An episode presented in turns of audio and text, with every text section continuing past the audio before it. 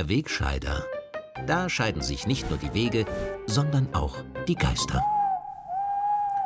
In dieser Woche hat unser immerwährender Kampf gegen rechts wieder einige beachtliche Erfolge feiern können. In Wien hat ein über jeden Verdacht erhabener Veranstalter hochrangige Gäste in ein Grand Hotel eingeladen, um mit ihnen über Hass im Netz zu diskutieren.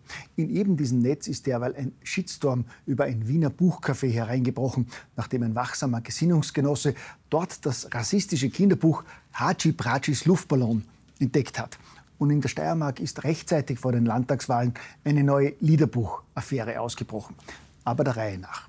Im Grand Hotel Wien haben sich am Mittwoch an die 200 internationale Gäste eingefunden, um auf Einladung des von Saudi-Arabien finanzierten König Abdullah Zentrums an einer Tagung über Hate Speech, also Hassrede und Hetze im Internet teilzunehmen. Besonders stolz macht mich dabei, dass unser Altbundespräsident Heinz Fischer dabei die Eröffnungsrede gehalten hat und mit der Hass im Netz-Expertin Ingrid Brodnik, auch eine weitere heimische Gesinnungsfreundin, an der Diskussion über Hate Speech teilnehmen durfte. Das muss man sich einmal vorstellen, wie mutig sich etwa unser ehemaliger Bundesheinzi unbeirrt von aller billigen Kritik von rechts hingestellt hat und als Brückenbauer zwischen alter Welt und Arabien die Veranstaltung des König Abdullah Zentrums durch seine Rede geadelt hat. Ich meine, nur weil das Parlament heuer beschlossen hat, das umstrittene Abdullah-Zentrum endlich zu schließen und nur weil Saudi-Arabien nach wie vor auf die Menschenrechte pfeift und seinen Bürgern bei Bedarf Körperteile abhackt oder sie enthauptet, nur deshalb sollte unser ehemaliger Bundespräsident dort keine Eröffnungsrede halten und über das viel größere Menschenrechtsproblem Hass im Netz schwadronieren. Davon lässt sich der Genosse Fischer natürlich nicht beirren wie er im Servus TV-Interview bestätigt.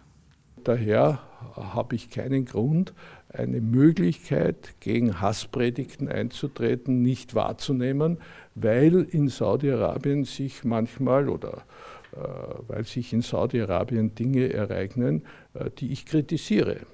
Ja eben, nur weil sich in Saudi-Arabien manchmal Dinge ereignen, die der Heinz eh kritisiert hat, also Zensur, Folter und Todesstrafe, ist das noch lange kein Grund, dass man mit den Saudis zwischendurch nicht über Hass im Netz diskutieren sollte, gell?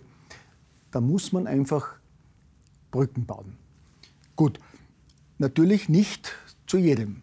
Also zu Schurkenstaaten wie Russland baut man natürlich keine Brücken. Da heißt die Devise seit Jahren Boykott statt Dialog.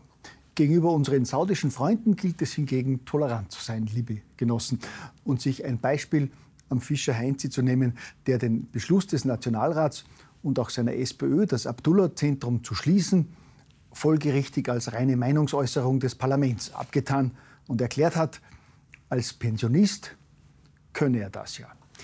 Diese Aussage des linken Genossen Fischer ist ähnlich triftig wie jene des rechten Recken Wolfgang Zanger, warum er sich von etwas distanzieren soll, das er gar nicht selber geschrieben hat.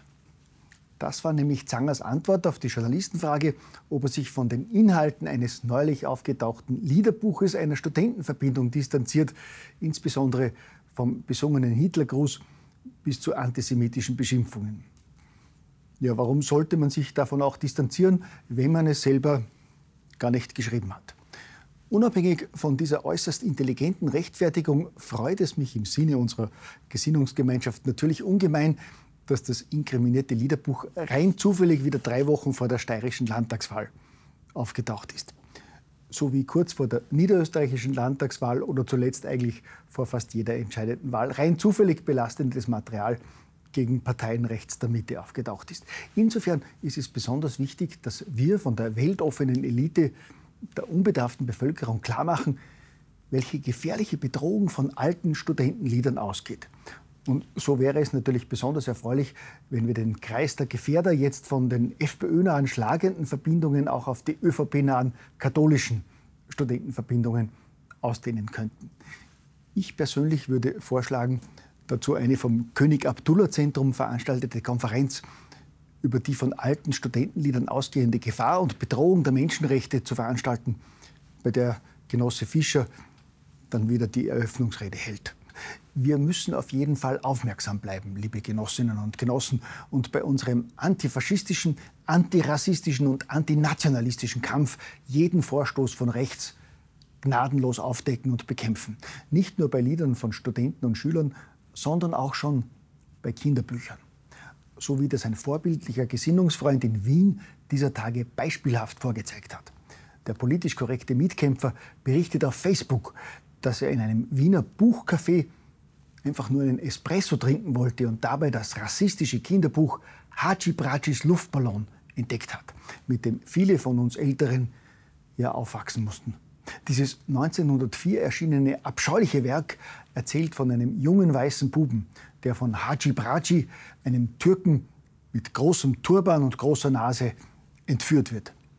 Wie Facebook-Aufdecker Niki Kupacek richtig schreibt, bietet Haji Bracis Luftballon viel Platz für grausame rassistische Bebilderung und lässt den kolonialen wie antitürkischen orientalischen Rassismus in Österreich fortleben.